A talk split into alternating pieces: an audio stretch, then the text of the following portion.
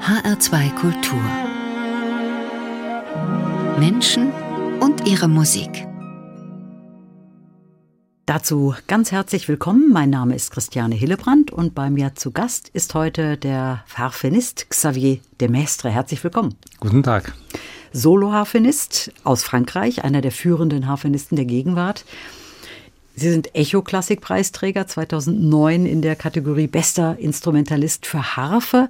Und ich freue mich, dass wir uns heute unterhalten, nicht nur über das Instrument, auch über Ihre Musikwünsche. Da ist die Harfe natürlich auch mit dabei. Mit 22 Jahren waren Sie bereits Solo-Harfenist beim Symphonieorchester des Bayerischen Rundfunks und ab 1999 dann bei den Wiener Philharmonikern. Das haben Sie auch eine Weile gemacht. Und das ist ja auch eine begehrte Stelle, die man eigentlich nicht so leicht aufgibt. Jetzt haben Sie sich aber doch dazu entschlossen, so nach 10, 11 Jahren ich gebe das auf und werde Solo-Harfenist. Also das zeigt ja, wie wichtig Ihnen das war. Das ist ein gewagter Schritt gewesen, oder? Ja, ich hatte immer gehört in meinem Studium, dass man äh, kein Solist werden kann als Harfenist. Also mein Lehrer hat mir gesagt, das Beste, was man erreichen kann, ist äh, eine Stelle in einem bedeutenden Orchester zu bekommen. Und ich habe mich äh, dann sofort beworben und es, es hat ziemlich schnell geklappt. Und als ich dann die Stelle bei den Wiener Philharmoniker bekommen habe mit 24, war ich gleichzeitig überglücklich, weil das war mein Traumorchester. Ich, hatte, ich habe jedes Jahr das Neujahrkonzert im Fernsehen angeschaut. Aber auch gleichzeitig meinte ich, okay, was kommt jetzt. Also ich konnte mir nicht vorstellen, 40 Jahre lang dasselbe zu tun. Und, ähm, und mir wurde auch bewusst ganz schnell, dass das Leben äh, vom, von einem Harfenist im Orchester besteht sehr viel aus Warterei, weil wir den, den Einsatz sehr selten bekommen und äh, die meiste Zeit sind wir da und müssen wir dann Takte zählen. Und ich bin kein sehr geduldiger Mensch und ich habe mir gedacht, na, das wird auf lange Sicht wirklich nicht so befriedigend. Und ich habe immer wieder Solo-Auftritte gehabt und gemerkt, was für ein warmes Feedback kam, sowohl vom Publikum wie von den Veranstaltern. Und dann habe ich mir gedacht, okay, ich probiere es. Das Problem, was wir haben als Harfenist, ist, dass wir kein, äh, nicht so viel Repertoire haben von bekannten Komponisten. Ich beneide natürlich sehr die Pianisten, die fünf Klavierkonzerte von, äh, von Beethoven haben oder 27 Konzerte von Mozart. Wir haben sehr viel Literatur von nicht sehr bekannten Komponisten und deswegen habe ich dann sehr viel an Repertoire gearbeitet und angefangen zu Stücke zu bearbeiten und äh, eigenartige Projekte zu entwickeln. Mhm. Und im Orchester, um darauf nochmal zurückzukommen, das ist ja der, eigentlich der klassische Weg dann, wie Sie eben gerade gesagt haben, dass man als Solo-Harfenist im besten Fall in einem Orchester spielt. Das ist ja auch nur ein bestimmtes Repertoire, wo die Harfe dann gebraucht wird, in Anführungsstrichen. Und sie hat ja schon dann ihre Solostellen immer mal wieder, weil die Harfe halt so einen markanten Klang hat. Ja, besonders in der Oper. Mhm. Äh, ich muss äh, sagen, wo ich wirklich am Spaß gehabt habe, war meistens in der Oper, weil da hat man zum Beispiel die großen Kadenzen von Lucia di Lammermoor im Ballett. Beim Tchaikovsky gibt es auch schöne Momente und dann äh, Meistersinger, Tannhäuser, Wagner und danach Strauss, Salome. Da sind wirklich sehr interessante Partien und nicht, nicht zu vergessen Puccini. Mhm. Also da bei Puccini ist es wirklich wo die, die schönsten Hafenstimmen überhaupt überhaupt, äh, La Bohème, Manon Lescaut. Da spielt man wirklich fast durchgehend. Das ist sehr schön geschrieben und das macht wirklich Spaß, weil sonst im Symphonierepertoire, außer ein paar Ausnahmen, vielleicht wie äh, Sinfonie in drei Sätze von äh, Stravinsky, okay, ein Satz von der Sinfonie Fantastik, aber sonst, würde ich sagen, so 95 Prozent der Zeit äh, wartet man. Ja, das haben Sie gerade so schön beschrieben. Man zählt Takte und da kommt es wirklich drauf an, dann wieder präsent zu sein, wenn es ja. drauf ankommt kommt. Und das ne? Schlimmste ist noch bei, bei, bei, bei den Proben, weil es kommt so oft vor, dass man zählt und zählt und zählt seine Takten. Man kommt einfach nicht zum Einsatz. Weil immer wieder und unterbrochen Probe, wird. Ja, genau. Und die Probe kann dann gar verlaufen und am Schluss hat man gar keinen Ton gespielt. Und man hat keinen Ton gespielt, aber das Instrument vorher eine Stunde gestimmt. Ne? Gestimmt ne? und ähm, so musste man trotzdem aufmerksam bleiben. Äh, und in der Zeit, wo ich angefangen habe, gab es ihm noch keine, kein Internet und keine Mobiltelefone. Also ich glaube, jetzt ist wahrscheinlich die Warterei ein bisschen äh, angenehmer bei den Kollegen. Ja, das ist ein Scherz natürlich, aber es war frustrierend, muss ich, mhm. muss ich zugeben. Wir kommen mal zu Ihrem ersten Musikwunsch. Das ist nämlich jetzt auch Musik für Orchester. Mhm. Ich von Juan Crisostomo, die Ariaga. Wir hören erstmal und sprechen dann noch ein bisschen drüber. Und zwar ist das jetzt der vierte Satz der Sinfonie in D.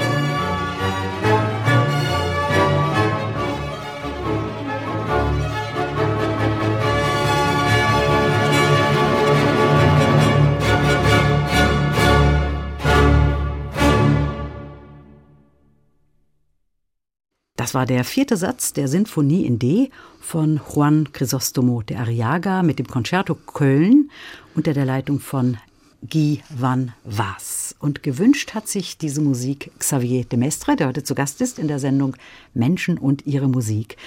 Das war jetzt Musik eines spanischen Komponisten, eines spanischen Komponisten und Geigers, der Anfang des 19. Jahrhunderts gelebt hat, der gerade mal 19 Jahre alt geworden ist. Kurz vor seinem 20. Genau. Lebensjahr ist er gestorben. Hat ja auch gar nicht so viel hinterlassen, aber zwei sehr bedeutende Werke. Genau, desto erstaunlicher, dass, dass diese, diese Meisterwerke entstanden sind, bevor er überhaupt 20 geworden ist. Er war der katalinische äh, Mozart genannt.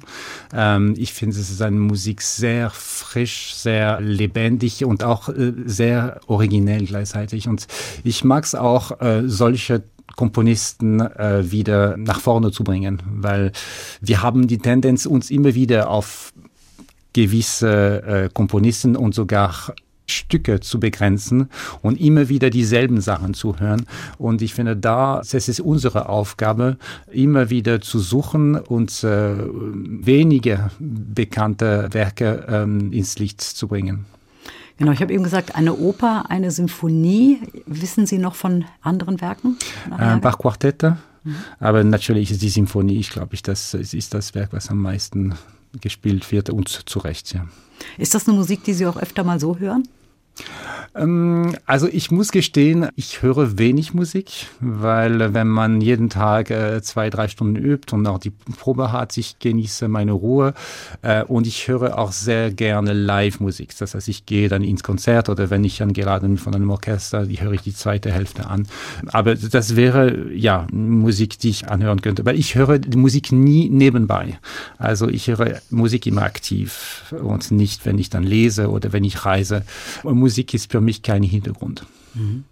Es ist ja auch ein Unterschied, ob man wirklich auch zum Beispiel live dabei ist in einem Konzert und das ja, eben und sich wirklich ne? dann konzentriert ja. drauf und nicht etwas anderes dabei, daneben macht. Also es gibt äh, viele Leute, die immer, immer Musik brauchen daneben. Für mich ist Musik verlangt Aufmerksamkeit und Energie und deswegen kann ich sie nur aktiv hören und auch nicht durchgehend. Mhm. Xavier de Mestre, Sie haben sich die Harfe als Instrument ausgewählt und es gibt ja diese schöne Geschichte, die Sie auch, glaube ich, immer wieder ganz gerne erzählen, dass Sie als Neunjähriger, glaube ich, ähm, sich in Ihre Hafenlehrerin verliebt haben und deshalb auch bei diesem Instrument geblieben sind oder sich deshalb das Instrument ausgesucht haben. Wie sehr genau können Sie sich daran erinnern oder wie war das genau? Ja, also es ist, äh, meine Eltern haben mich in die Musikschule geschickt, weil sie meinten, es gehört zu einer eine gute Ausbildung. Die Hafenlehrerin hatte gerade äh, ihre Klasse aufgemacht, hatte noch nicht genug äh, Schüler und dann musste sie äh, Musiktheorie unterrichten. Und in Frankreich war das damals sehr trocken. Man musste ein, zwei Jahre Solfège lernen, bevor man überhaupt sich ein Instrument ausruhen durfte. Ich bin zufällig in ihre Klasse gelandet, fand ich so toll, dass ich ich dann das ist, gesagt habe, ich würde gerne das Instrument anfangen, weil sie unterrichtet hat. Und das war zufällig die, die Harfe. Es war ein schöner Zufall, weil ich sonst nicht unbedingt begabt gewesen wäre für andere Instrumente. Ich hatte kein absolutes Gehör, ich musste sehr hart dran arbeiten. Ich hatte aber eine sehr gute Koordination, schnelle Finger. Und ich glaube, dass als Kind die, äh, die Beziehung zum Lehrer oder zur Lehrerin äh, extremst wichtig ist. Weil äh, ein Kind dazu zu bringen, dass dass er jeden Tag äh, am Anfang 20, Minuten, 30 Minuten übt. Dazu äh, ja, gehört viel Disziplin und äh, ich glaube, dass wenn man an einen Gefallen tun möchte, auch also mit jemandem eine, eine, eine Verbindung aufgebaut hat, macht es es de deutlich, deutlich leichter. Und es ist ja auch wichtig, dass man sich selber das Instrument aussucht. Ne? Also ja, nicht ja, irgendein. Das war auch gegen, natürlich ein bisschen gegen meine Eltern. Die hätten sie äh, wahrscheinlich viel lieber gehabt, dass ich ein anderes Instrument, was ein bisschen leichter zu handeln äh, war und was auch vielleicht im, zu Hause vorhanden war. Aber das war meine eigene Sache. Ich war auch immer ein Einzelgänger und wollte gerne etwas lernen, was nicht so üblich war, was nicht jedes Kind gelernt hat. Und ja, und da war die Harfe originell genug. Was schätzen Sie heute an Ihrem Instrument am meisten? Es ist ein sehr vielseitiges Instrument. Wir haben es erwähnt, man kann im Orchester spielen, man kann Kammermusik, ich kann auch ähm, Soloabende bestreiten. Es ist auch polyphonisch, das heißt, ich brauche keine Begleitung und es hat unglaubliche viele Farben. Das ist wirklich was, was mich reizt. Ich versuche meine Harfe äh, so wie ein Symphonieorchester zu denken und äh, alle Farben, die ich damals bei den Wiener Philharmoniker erlebt habe, mit meiner Harfe wieder zu beleben. Natürlich es ist, wird, wird die Harfe nie so laut sein wie ein, ein Flügel ist aber deutlich lauter, als man denkt. Und man kann auch in Richtung Piano unendlich gehen. Und ich glaube, diese Bandbreite an Dynamik und an Farben ist mir an einigen. Es ist vielleicht auch, was mich ein bisschen als Interpret ausmacht und wo ich so viel Spaß habe. Also wenn man wirklich so ein, ein vierfaches Pianissimo in einem Riesenhalle mit 2000 Menschen spielt und man spürt, dass die Zuschauer an ihren Finger hängen und dass dann, es ist eine gewisse Qualität von Stille. Das ist, was mich wirklich motiviert und mich glücklich macht in diesem Beruf. Mhm. Wir können ja jetzt mal ein Stück hören. Wir haben einige Musikbeispiele, da spielen Sie. Ja. Dann hören wir jetzt Sie an der Harfe und zwar einen spanischen Tanz von Manuel de Falla. Und zwar ist das eine Aufnahme zusammen mit Lucero Tena. Da sprechen wir gleich noch ein bisschen drüber.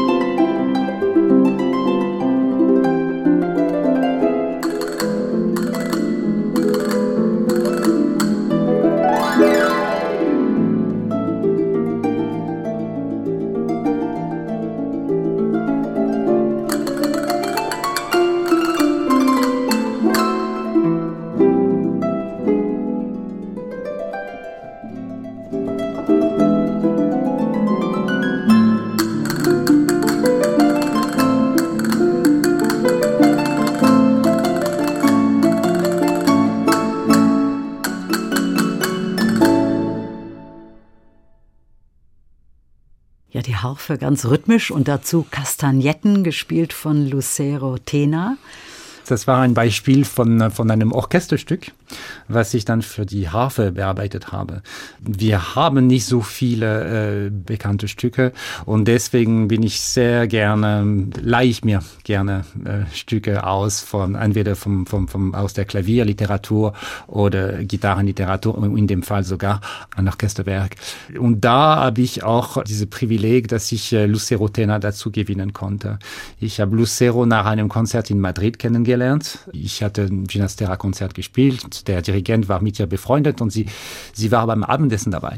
Und äh, ich fand sie so unglaublich ausdrucksstark. Also sie ist kaum 1,50 Meter, hat aber eine, eine Aura, ähm, also ist wirklich eine äh, spanische Lady, wie man sich dann vorstellt. Sie war damals schon fast 80, aber hatte, war so frisch und so voll Begeisterung, dass danach mein, meine Managerin meinte, schau, schau dir ein bisschen, was sie, was sie tut. Und dann am, am Abend kam zurück ins Hotel und wir haben ein bisschen YouTube angeschaut und dann war ich total hingerissen. Also äh, sie war die bekannteste Flamengo-Tänzerin, aber spielt Kastagnetten wie keine, keine andere. Sie hat sogar ihre eigene Technik entwickelt. Und dann am nächsten Morgen habe ich dann meinen Manager gerufen und gesagt, okay, ich möchte mein nächstes Album mit dir aufnehmen. Also da waren alle sehr verdutzt, sowohl bei meiner Plattenfirma wie, aber ich habe gesagt, doch, doch, Sie werden sehen, es klappt. Und wir haben so eine spanische Platte aufgenommen, äh, ganz wunderschöne schöne Stücke und wo sie quasi ein, ähm, die ergänzt durch ihre Kastagnetten ein bisschen Kanten gibt und diese, diese rhythmische und diese Echtheit reinbringt. Wir haben, glaube ich, zusammen über 50 Konzerte weltweit dann gegeben. Ich habe Lucero überall mitgenommen, äh, Japan, China, Amerika, auch äh, beim Rheingau Festival mhm. äh, mit großem Erfolg.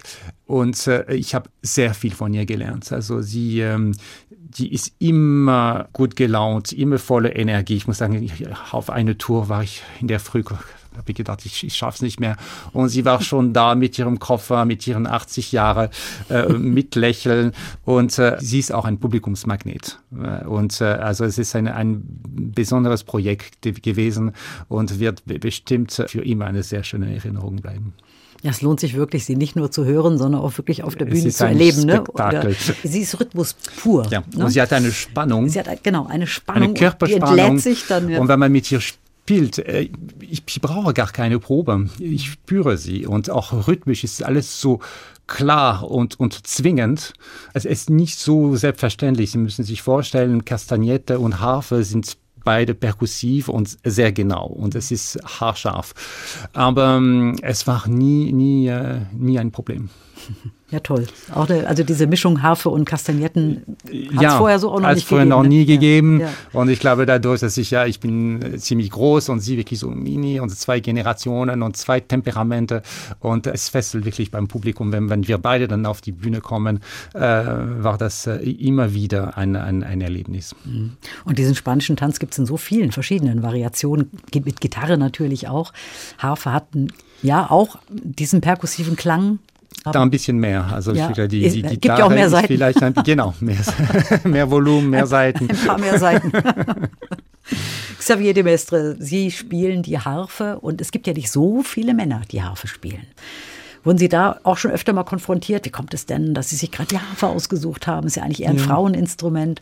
Ja, aber da, mittlerweile hat sich das auch ein bisschen geändert. Natürlich mhm. sind es immer noch viel mehr Frauen, aber wir sehen bei den Wettbewerben, es ist immer wieder, wieder Männer, die auch Preise machen. Ich glaube, das ist, es war seit dem 18. Jahrhundert dieses Bild von der Marie Antoinette, äh, die Harfe gespielt hat und wo alle dann Töchter der guten Gesellschaft auch Harfe spielen mussten Westen und diese Imaginär von, von Leuten war das so geblieben. Aber wir merken es jetzt auch bei Blasinstrumenten, wo immer mehr Frauen ja. im Orchester ähm, äh, kommen oder beim Schlagzeug, dass Instrumente kein Geschlecht haben. Und ich finde das gut so, weil wenn man die Harfe nur als Fraueninstrument gesehen hat, das, war, das hat immer ein bisschen diese, diese Salonmusik. Und das war, glaube ich, äh, ein bisschen der Grund, warum die Harfe so in eine Ecke gesteckt wurde. Und zu zeigen, es ist ein Instrument, wie, wie es so gut heißt, ist es ein Instrument, um sich auszudrücken, um Musik zu, äh, zu vermitteln. Und es ist ein wunderschönes Instrument. Übrigens auch körperlich sehr anstrengend. Das, das wollte ich gerade sagen, man braucht Kraft. Ne? Man braucht sehr viel Kraft. Äh, es gibt über zwei Tonnen Spannung bei den Seiten. Wir haben auch sieben Pedalen zur Verfügung und sehr viele Kollegen haben dann auch Sehscheinentzündungen. Ich habe auch manchmal mit dem Schulter zu kämpfen. Also es ist kein Instrument für kleine Mädchen. Gerade wenn man auch natürlich dann äh, so rhythmisch spielt, kann ich mir vorstellen. Ja, und wenn man in sehr großen Säle auch mit ähm, braucht man Power. Was schön ist, ist, dass es ein Instrument, was man umarmt. Mhm. Und das wirklich nicht nur bildlich, sondern es ist wirklich so, dass man die Harfe in seinen Armen hält. Man hat auch ähm, den direkten Zugang zu den Saiten. Es sind keine Hammer wie beim Klavier oder kein Bogen wie bei den Streicher. Und man, ich habe den Eindruck, man, man kann wirklich den Ton gestalten im wahrsten Sinne. Und diese körperliche äh, Beziehung zu meinem Instrument möchte ich nicht mehr vermissen. Mhm.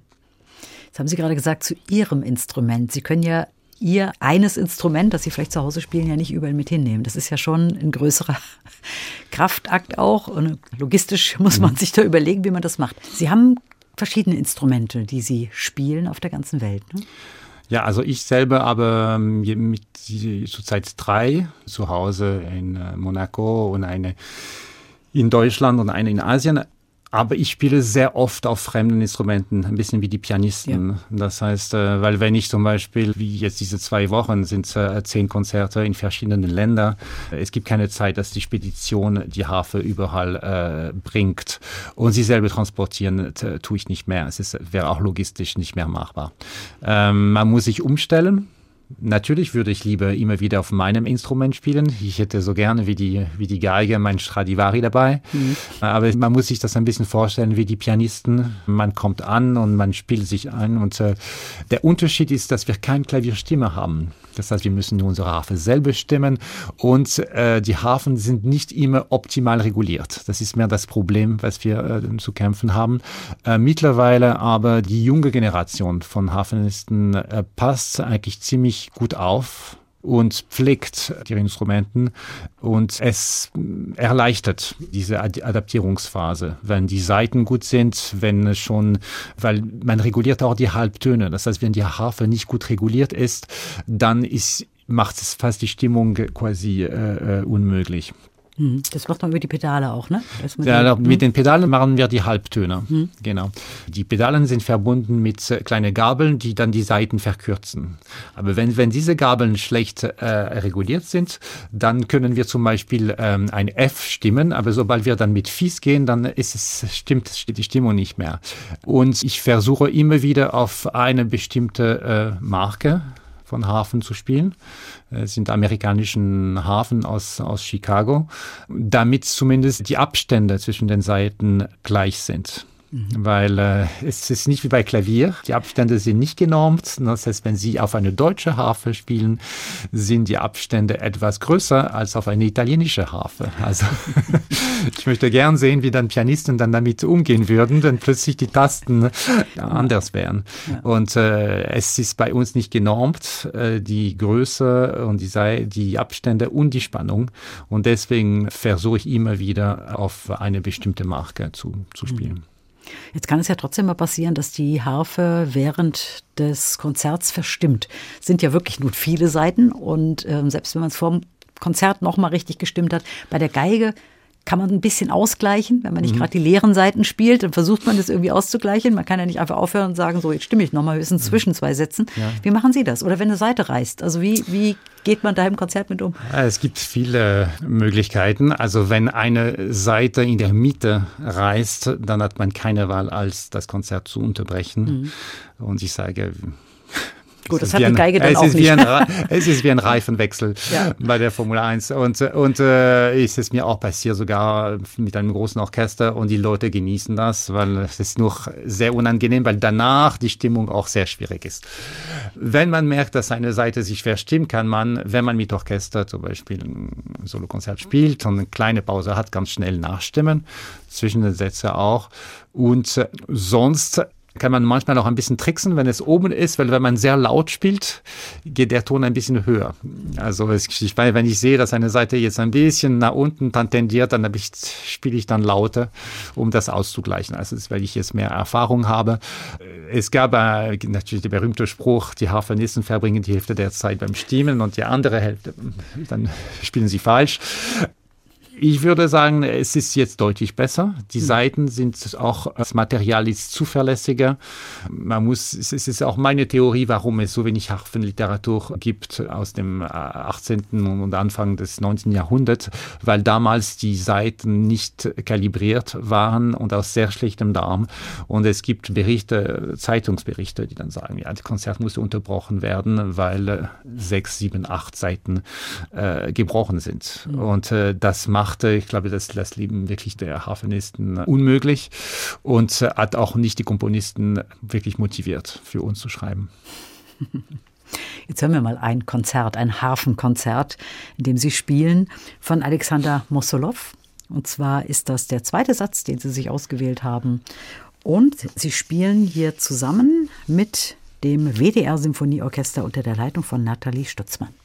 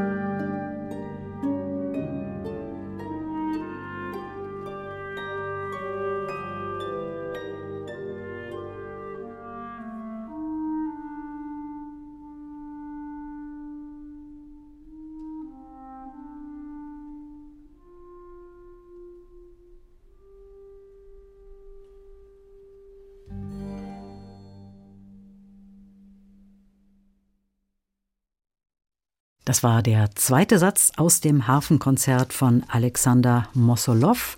Xavier de Mestre hat hier die Soloharfe gespielt und er wurde begleitet vom WDR Symphonieorchester unter der Leitung von Nathalie Stutzmann. Ein Musikwunsch von Xavier de Mestre, der heute zu Gast ist in der Sendung Menschen und ihre Musik. Gleich sprechen wir über den Komponisten. Zunächst einmal zur Musik. Ich habe so den Eindruck, das klingt sehr geheimnisvoll und auch die Harfe hat hier so einen geheimnisvollen Touch. Ja, es ist eine sehr interessante äh, Klangsprache für die Harfe.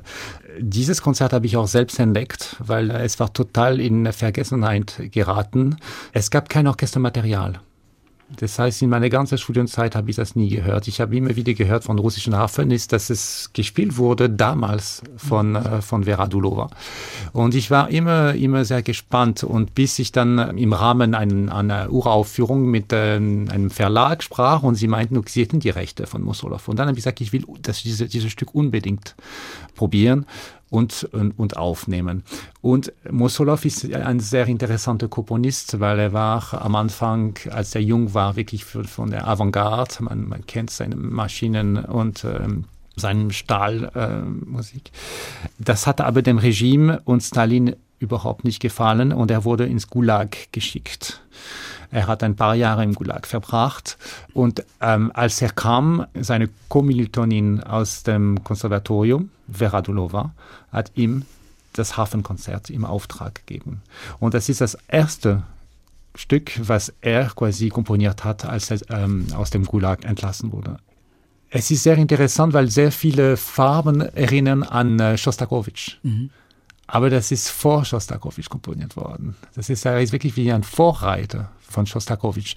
Es gibt zum Beispiel eine Mischung aus äh, Flageolett und Celesta, was man dann, dann bei, den, bei, dem, zum Beispiel bei der fünften Symphonie von, von Shostakovich findet. Es gibt auch diesen Maschinensatz äh, im vierten Satz, was Shostakovich äh, ausgiebig äh, verwendet wird danach. Und interessant auch ist, dass sein Lehrer, äh, Reinhold Glier, ein Jahr früher auch ein Hafenkonzert komponiert hat für dieses selbe Festival. Und es sind wie zwei Welten auseinander. Glier klingt wie 19. Jahrhundert und beim Mosolov ist es viel mehr Avantgarde. Es ist, das Konzert von Mosolov ist extrem gut auch orchestriert.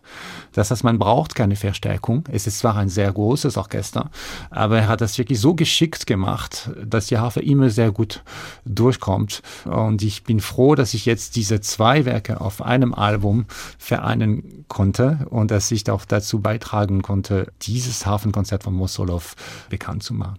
2021 hm. haben Sie die beiden Stücke ja. aufgenommen, ne? Genau, ja.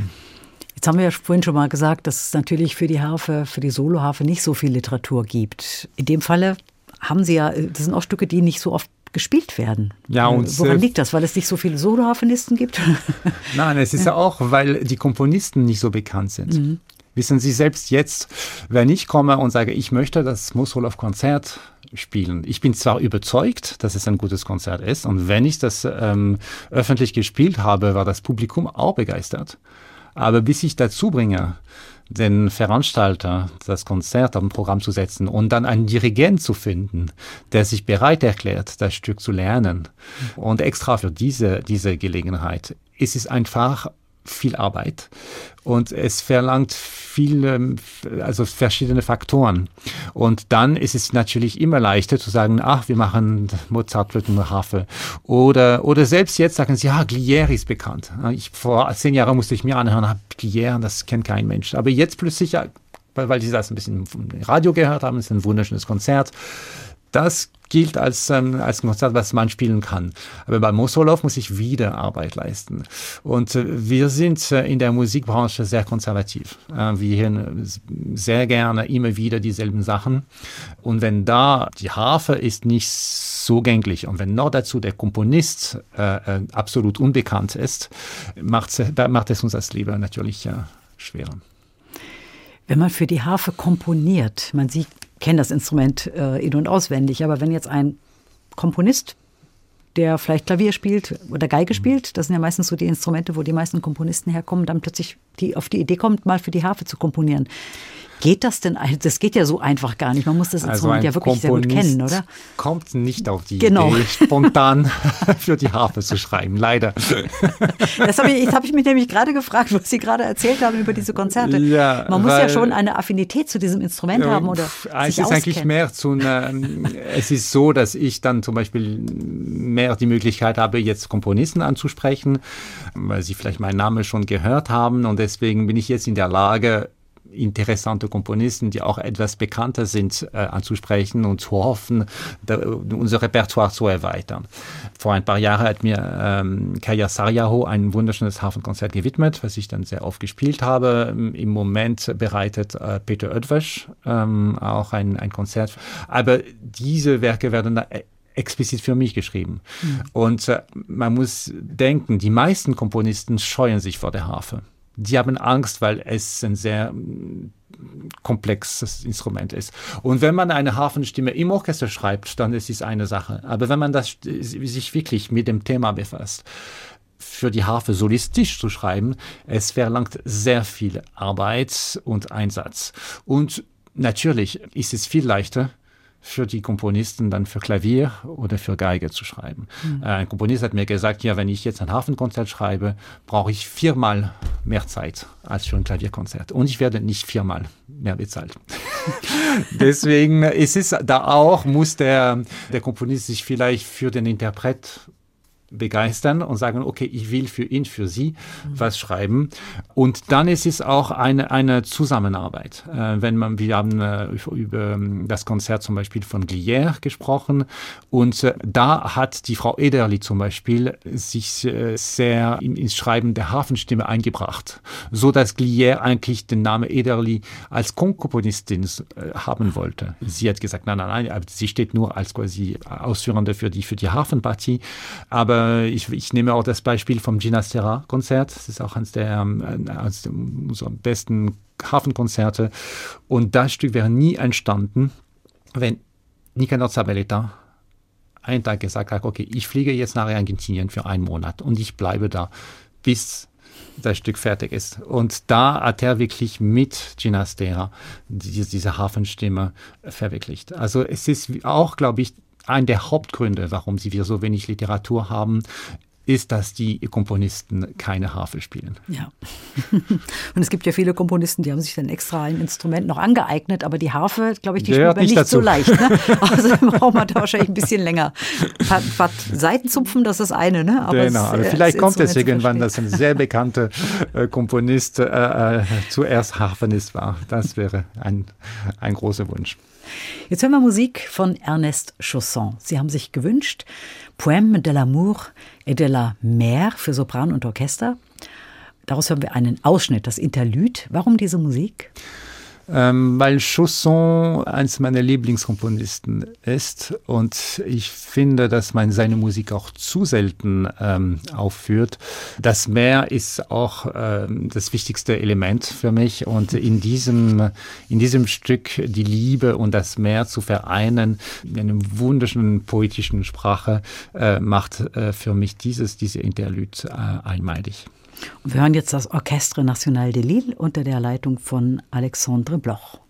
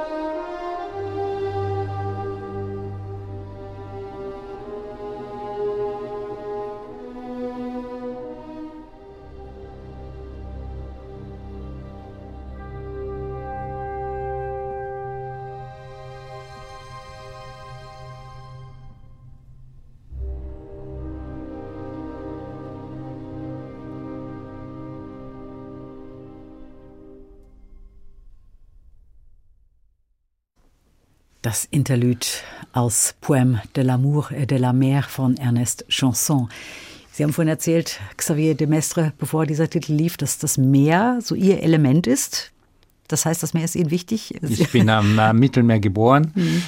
Ich wohne auch jetzt äh, direkt am Mittelmeer, an der italienischen Grenze.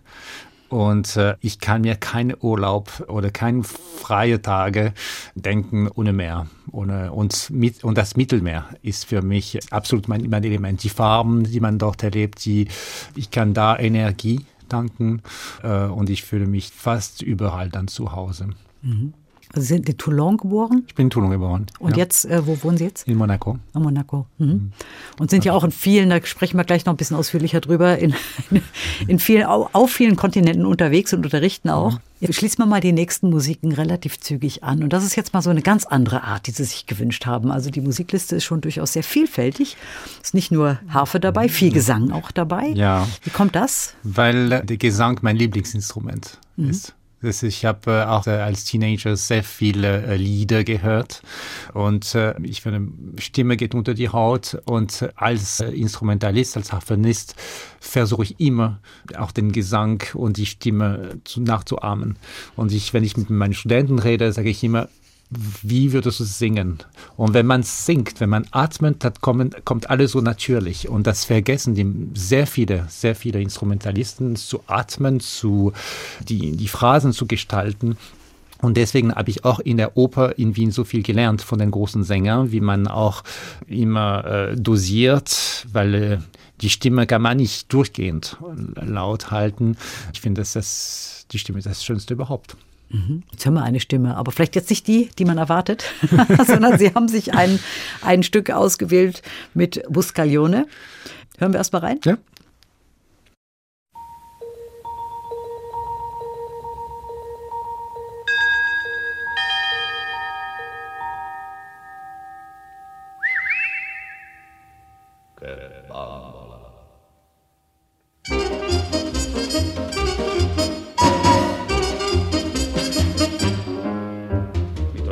Per la strada circa all'1.33 l'altra notte, mentre uscivo dal mio solito caffè, quando incrocio un bel mammifero modello 103.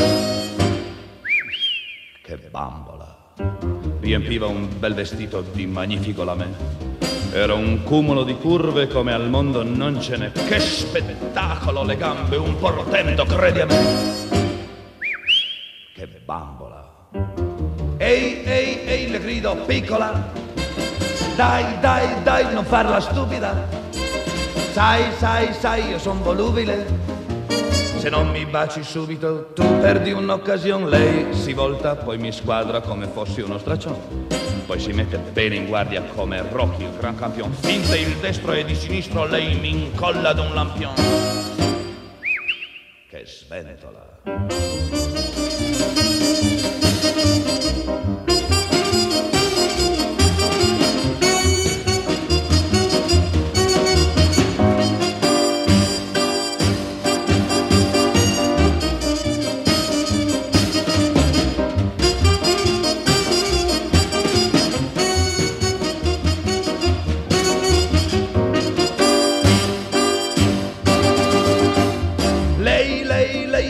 Spaventatissima, lì per lì diventa pallida, poi, poi, poi allarmatissima, abbraccia per sorreggermi, le faccio compassione, sai com'è, ci penso sopra e poi decido che mi va.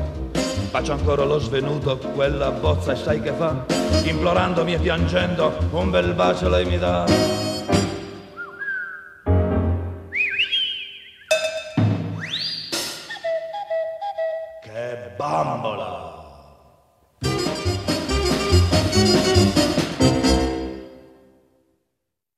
Ferdinando Fred Buscaglione Kebambola. Ja, so viele gute Laune. Das ist, äh, ich habe eine Liebe für die italienische Sprache. Es ist äh, die letzte Sprache, die ich jetzt äh, gelernt habe. Ich verbringe auch sehr viele, mm, sehr viel Zeit auf Sardinien. Es ist meine, meine zweite Heimat geworden. Ich finde die Leute so warmherzig. Und wenn man diese Musik, diese Sprache hört, bringt es immer ein Lächeln aufs, aufs Gesicht. Aber es ist auch eine sehr klangfarbenreiche Musik gewesen. Es fängt ja schon auch fast mit Glockentönen an, ja, die auch wieder an die Harfe erinnern. Ja, ja, genau. Es ist sehr, sehr auch mit sehr, sehr viel Humor gemacht. Das hat, äh, und ich finde, es ist sehr geschickt. Und äh, nach 40, 50 Jahren funktioniert es immer noch. Es war eine Aufnahme aus dem Jahr 1957. Ja. Ja, Fred, sogar mehr, ja. Äh, ja Buscaglione.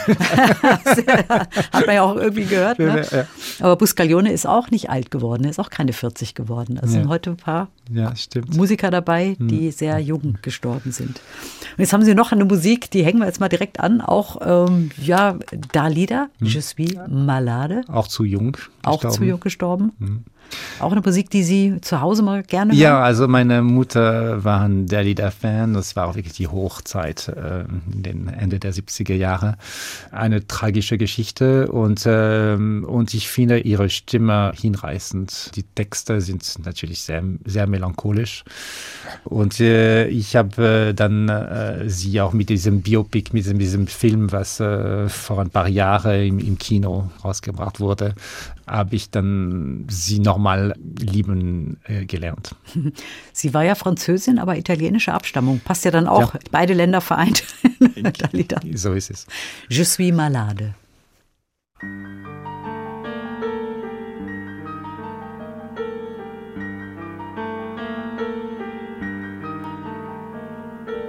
Je ne rêve plus, je ne fume plus, je n'ai même plus d'histoire.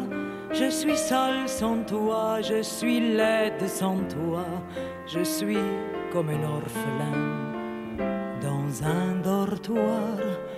Je n'ai plus envie de vivre ma vie, ma vie cesse quand tu pars.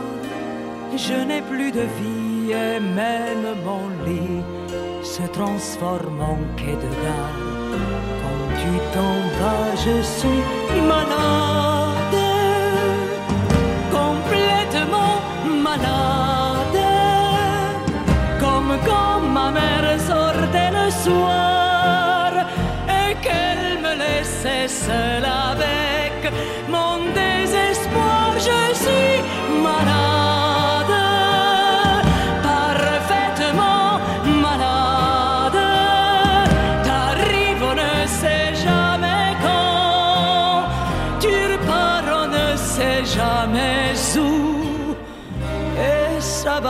bientôt deux ans que tu t'en fous comme à un rocher, comme à un péché. Je suis accroché à toi. Je suis fatigué, je suis épuisé de faire semblant d'être heureuse quand ils sont là. Je bois toutes les nuits mais tous les whisky, pour moi, ont le même goût. Et tous les bateaux portent ton drapeau. Je ne sais plus où aller. Tu es partout, je suis malade,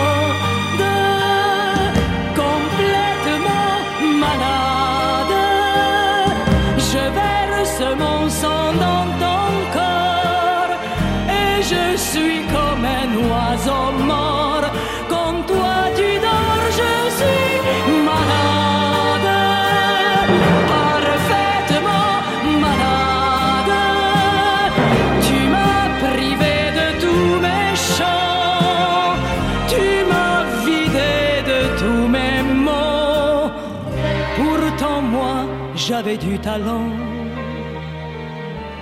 avant ta peau. Cet amour me tue, si ça continue, je crèverai seul avec moi, près de ma radio, comme un gosse idiot, écoutant ma propre voix qui chantera Je suis malade, complètement malade,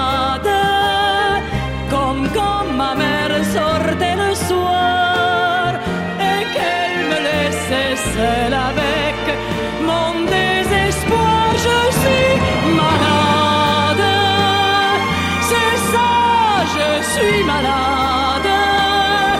Tu m'as privé de tous mes chants, tu m'as vidé de tous mes mots. Et J'ai le cœur complètement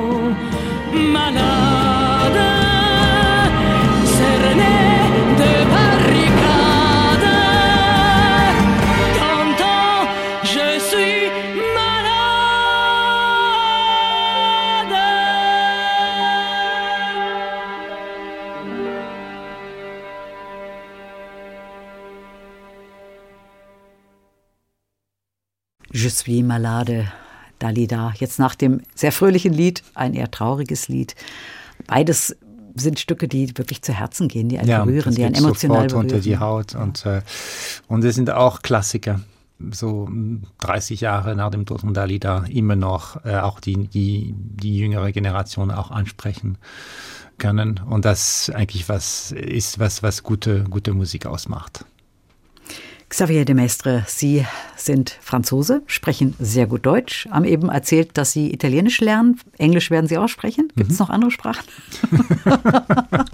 Ein bisschen japanisch, aber. Ein bisschen Japanisch. Ja, Sie, Sie unterrichten ja auch in Tokio unter anderem. Ne? Also Sie haben eine Professur in Hamburg. In Hamburg. Sie sind in Amerika, in Nee, USA. also das, ich habe ich hab, äh, früher äh, Meisterkurse gegeben, aber mittlerweile konzentriere ich mich auf meine Professur in, Mhm. äh, in Hamburg, weil ich zu viel unterwegs bin und ich brauche auch ein bisschen Zeit für, für mich und meine Familie. Das wollte ich nämlich gerade fragen. Ne? Da bleibt ja gar nicht mehr so viel, weil Nein. Sie geben ja auch Konzerte. Wenn Sie dann auf vielen verschiedenen Kontinenten unterrichten, bleibt ja wirklich nicht mehr so viel Nein, Zeit. Also ich konzentriere mich jetzt auf meine, auf meine Professur in Hamburg. Ich habe eine fantastische Klasse. Sind acht, äh, acht Studenten ähm, aus der ganzen Welt, äh, die ausgesucht werden und äh, die auch äh, eine tolle äh, Mentalität haben und es sehr, sehr viel Frische hineinbringen. Und es ist interessant, weil wenn sie unterrichten, müssen sie immer nach Lösungen suchen.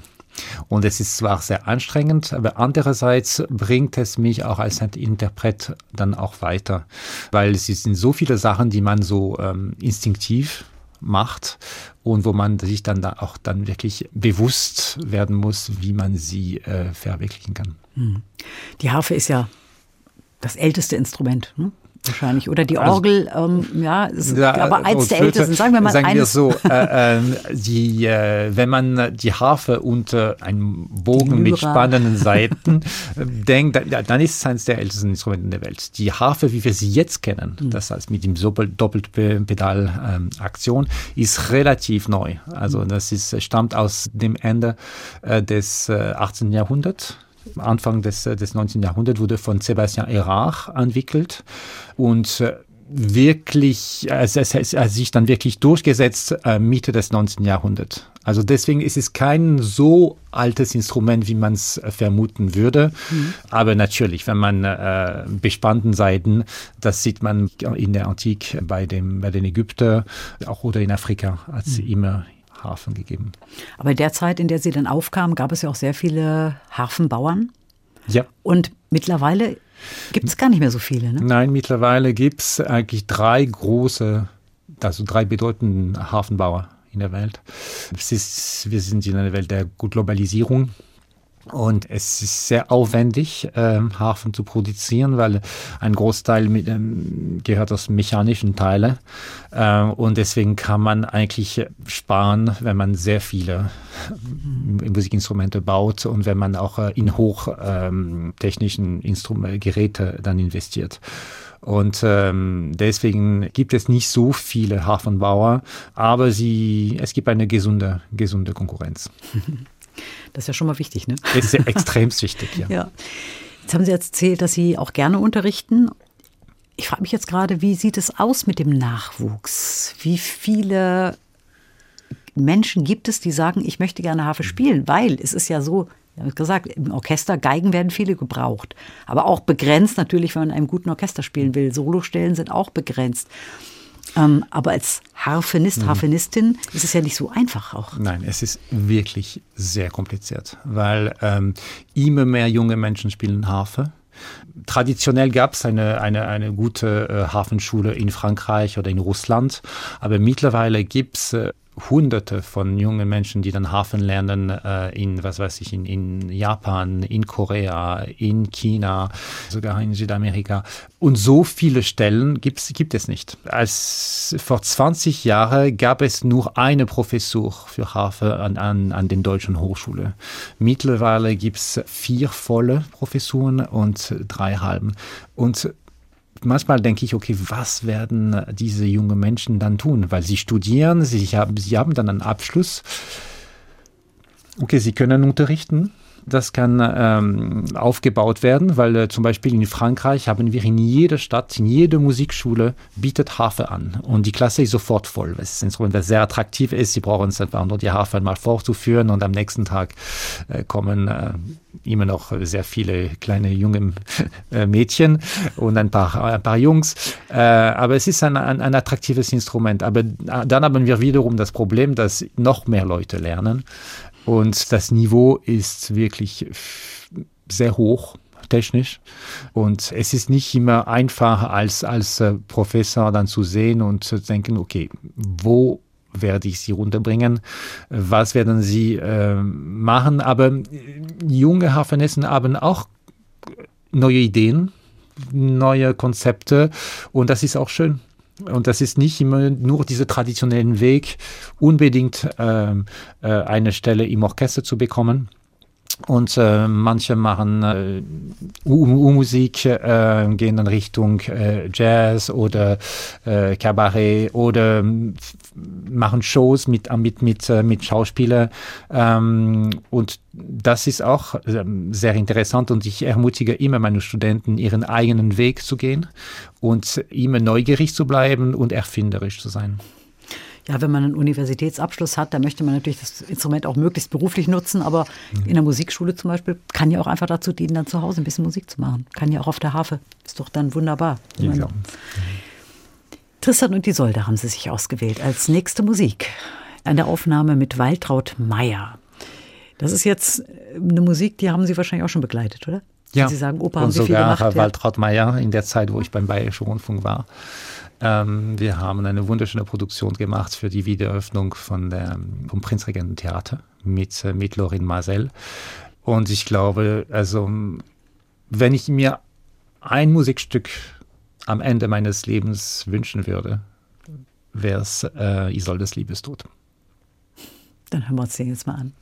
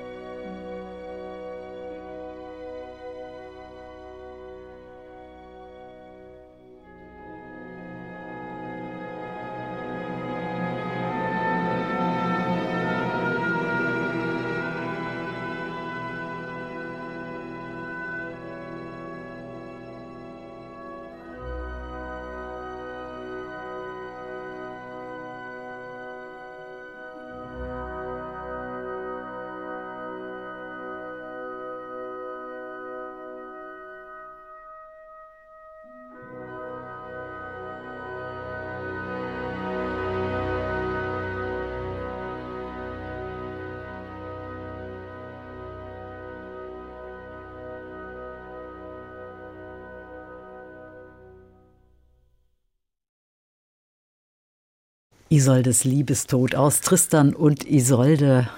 Die Berliner Philharmoniker haben wir hier unter Daniel Barenbäum gehört und gesungen hat Waltraud Meyer, ein Musikwunsch von Xavier de Mestre. Ja, wunderschöne Musik. Die ganze Oper ist ja. auch wunderschön, aber auch sehr, sehr lang. Sehr lang. Aber also ich bin kein äh, Fan vom Ring, muss ich sagen, aber Tristan kann ich, kann ich mir anhören.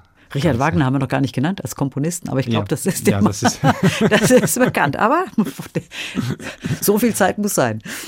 Ja, es ist sehr, sehr schöne Musik und ähm, aber trotzdem auch sehr lang. Und ich glaube, wenn man im Orchestergraben sitzt oder auch wenn man es dirigiert, allein egal, äh, ja. das ist auf die Sänger natürlich auch. Äh, das ist auch eine physische Anstrengung. Das ist eine physische Anstrengung, aber man kommt in eine Art von Trance, glaube ich, wenn man das, diese Musik auch spielt, dass man es nicht mehr spürt. Das mhm. ist diese Länge. Es ist, es hat, es ist wirklich ähm, ziemlich, ziemlich eigenartig. Also der erste Satz ist mir ein bisschen lang, aber ab dem zweiten, dann ist wirklich, ist, genießt man äh, jede, jede Minute. Mhm.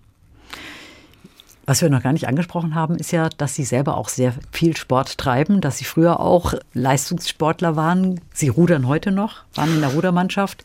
Ich war in der Rudermannschaft. Jetzt, äh, wenn ich so viel reise, ist es wirklich nicht leicht und deswegen mache ich mehr so ähm, Krafttraining. Mhm. Aber Sport ist mir als Ausgleich wichtig. War mhm. mir immer. Ich habe zu viel Energie und äh, wenn ich schlafen möchte, muss ich diese Energie unbedingt loswerden.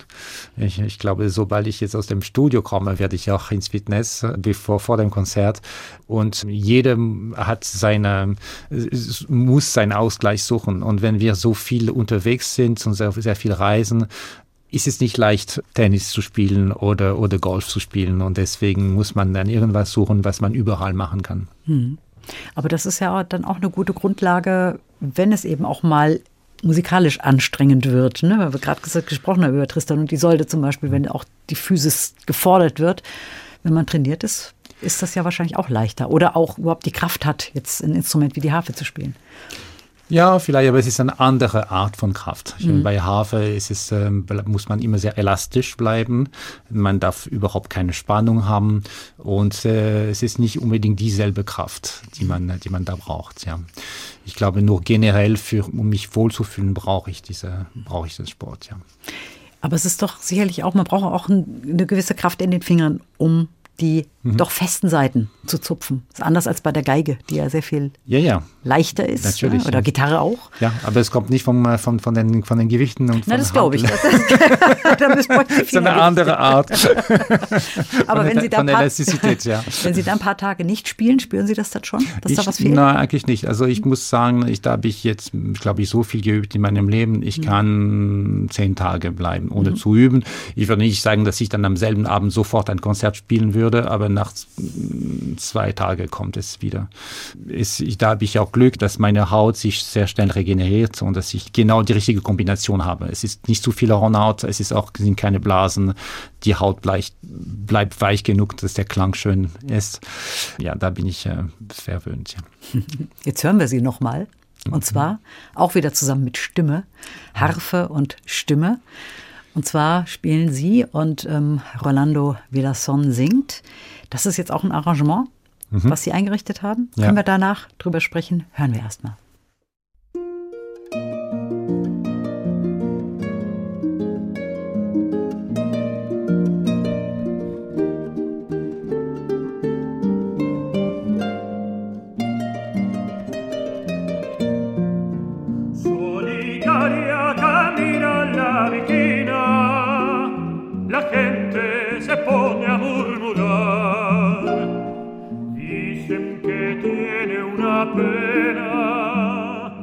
Dicen que tiene una pena que la hace llorar.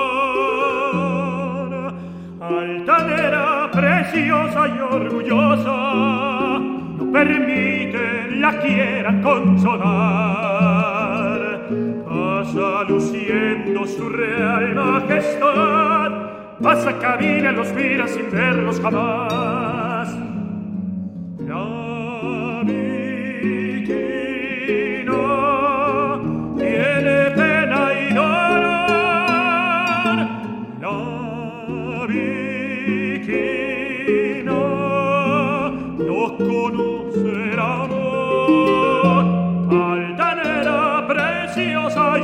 No permite la quieran consolar. Dicen que alguien ya vino y se fue, dicen que pasa las noches llorando por él.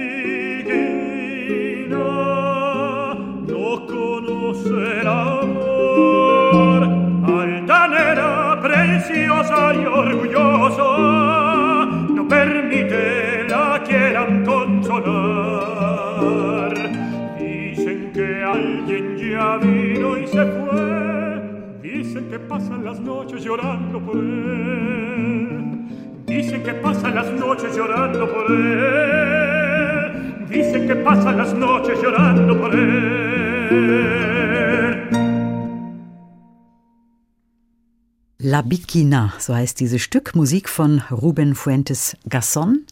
Und hier haben wir gehört Xavier de Mestre an der Harfe und Rolando Villason Gesang. Und das war ein Stück, das Sie eingerichtet haben, Xavier de Mestre, das Sie arrangiert haben mhm. für ja, Harfe also, und Gesang. Als wir angesprochen haben, dass äh, ähm, ein Teil meiner Aufgabe ist immer so nach neuen Projekten zu suchen. Und äh, es ist gleichzeitig etwas, was ich machen muss, aber auch etwas, was mir unglaublich Spaß macht, ähm, immer wieder neue Wege zu gehen, neue Türe aufzumachen. Ähm, und es war ein Wunsch von mir, ein südamerikanisches Projekt ähm, aufzunehmen. Und dazu habe ich nach, nach, einem Tenor gesucht und äh, habe sofort äh, Rolando Villesson angesprochen, der total begeistert war von der, von der Idee und, äh, und wir haben nach, nach Repertoire dann zusammen geschaut und äh, ähm, es sind Lieder, die ursprünglich dann mit Klavier begleitet sind, andere mit Gitarre, andere sind aus der, es sind sehr viele Volkslieder zum Beispiel dieses äh, La Bikina ist ein Volkslied aus Me Mexiko, woher Rolando stammt. Rolando sagt auch selber, ich glaube, dass da die Hafenbegleitung perfekt passt, weil mhm. es ist die Mischung aus den äh, gezupften Tönen der Gitarre mit dem Umfang vom Klavier. Die Harfe spielt auch im, äh, im Folklore in Südamerika eine große Rolle. Und es ist ein, ein äh, wir haben das, das Album vor zwei Jahren aufgenommen und äh, es ist dann ein großer Erfolg geworden. Wir machen auch ganz viele Konzerte zusammen. Wir, äh, wir wir kommen bald nach Frankfurt in die Alte Oper äh, im Februar. Und äh, es ist auch ein Projekt voller gute Laune und äh, man bringt sofort Sonne auf die Bühne. Und ich bin wirklich sehr, sehr glücklich, dass Rolando da mitgemacht hat. Wir haben beide unglaublich viel Spaß. Und ich kann auch dadurch die Harfe an ein neues Publikum vermitteln. Und das ist das Schöne, immer wieder, wenn man solche Projekte macht, dass man neue Leute äh, erreicht. Mhm. Ja, Sie haben gerade so schön gesagt, dass diese Musik auch wirklich gut für die Harfe passt, genau wie Manuel de Falla vorhin, was wir vorhin gehört haben. Aber Sie arrangieren ja auch ganz andere Sachen äh, für die Harfe, ganze Orchesterwerke, die Sie dann auf der Harfe spielen. Mhm. Meine, die Harfe bietet sich an, weil die so viele Klangfarben hat. Aber wo, wo sind Grenzen und wo sind die Möglichkeiten? Also es gibt viele Grenzen. Und da bin ich wirklich, äh, passe ich wirklich auf. Ich habe sehr viele Projekte angefangen, die ich dann nicht zu Ende gebracht habe, weil ich meinte, okay, das ist schön für Harfenisten. Es macht mir Spaß, aber eigentlich bringt es nichts. Also man wird immer das Originalinstrument vermissen. Und das ist, da ist die Grenze. Zum Beispiel ich hatte versucht, eine Beethoven-Sonate, äh, und da war ich, ein Teil ging, aber, aber dann bei einem Satz war, war ich dann unzufrieden. Bei Lieder es ist wiederum einfacher, weil man sich die Lieder aussuchen kann. Und wenn eins nicht passt, dann kann man ihn einfach weglassen. Bei einer Sonate kann man nicht sagen, okay, ich nehme erster und zweiter Satz und dritter Satz lasse ich weg. Mhm. Und äh, ich glaube, eine Bearbeitung ist gelungen, wenn die äh, Leute sich dann denken können, dass es so so gedacht wurde. Oder ähm, zum Beispiel äh, beim Alejandro-Konzert sind so viele Gitarristen auf mich zugekommen nach dem Konzert und sagen, oh, das ist fantastisch. Und es sind so viele Sachen, die wir gerne machen würden auf der Gitarre, aber die einfach nicht machbar sind. Und da plötzlich klingt's anders. Oder äh, Moldau zum Beispiel, so bekannt als Orchesterstück, aber wenn man das dann auf der Harfe hört, vermisst man das Orchester nicht, weil da die ganzen Farben vorhanden sind. Vielleicht auch, weil man die Harfe gerne mit Wasser verbindet und es stimmt, dass die Harfe da eine besondere Affinität hat. Also ich bin immer offen für Arrangements, aber auch gleichzeitig extrem kritisch. Äh, und äh, wie gesagt, wenn, wenn ich das Gefühl habe, dass es nicht dem Komponist und der Musik dient, höre ich dann auf und auch wenn ich sehr viel Arbeit investiert habe. Mhm. Haben Sie einen Traum, was Sie gerne noch zum Beispiel auf der Harfe gerne mal spielen möchten? Also die, ich bin jetzt sehr gespannt auf das äh, Konzert von, von Peter Oetwasch weil äh, er hat mir schon ein paar Seiten geschickt, die ich wirklich sehr spannend finde. Und ich möchte noch ein paar Komponisten dafür gewinnen, dass sie, dass sie für mich schreiben. Und das wäre, das wäre also noch offene Träume. Sonst habe ich schon sehr, sehr viele verwirklichen können, zum mhm. Glück. Und die Zusammenarbeit mit den Komponisten ist bestimmt auch sehr spannend. Ist spannend. Das ist auch eine, ein Austausch, wo man auch manchmal auf seine Grenzen kommt. Aber ich denke, dass, dass es jetzt meine Aufgabe ist, weil äh, also ich habe jetzt die Möglichkeit, solche Leute anzusprechen. Und äh, das war vorher nicht. Und es ist auch, das ist nicht so viele Hafenisten, die es machen können. Ganz herzlichen Dank, Xavier de Mestre, dass Sie heute zu Gast waren in der Sendung Menschen und ihre Musik. War mir eine Freude. Danke für die Einladung. Solo-Harfenist aus Frankreich. Und wir haben noch eine Musik, und zwar die dritte Sinfonie von Brahms. Warum diese Sinfonie gerade? Oh, weil sie so romantisch ist und weil sie unter die Haut geht. Und ich glaube, wenn es mir schlecht geht oder wenn ich traurig bin, dann muss ich mir diesen dritten Satz anhören und äh, dann ist man sofort äh, geschmeichelt. Und wir haben jetzt eine Aufnahme mit der Deutschen Kammerphilharmonie Bremen unter Pavo Järvi. Nochmal ganz herzlichen Dank, dass Sie da waren. Mein Name ist Christiane Hillebrand. Auch ich verabschiede mich, bedanke mich fürs Zuhören und Ihnen alles Gute, Xavier de Mestre. Vielen Dank.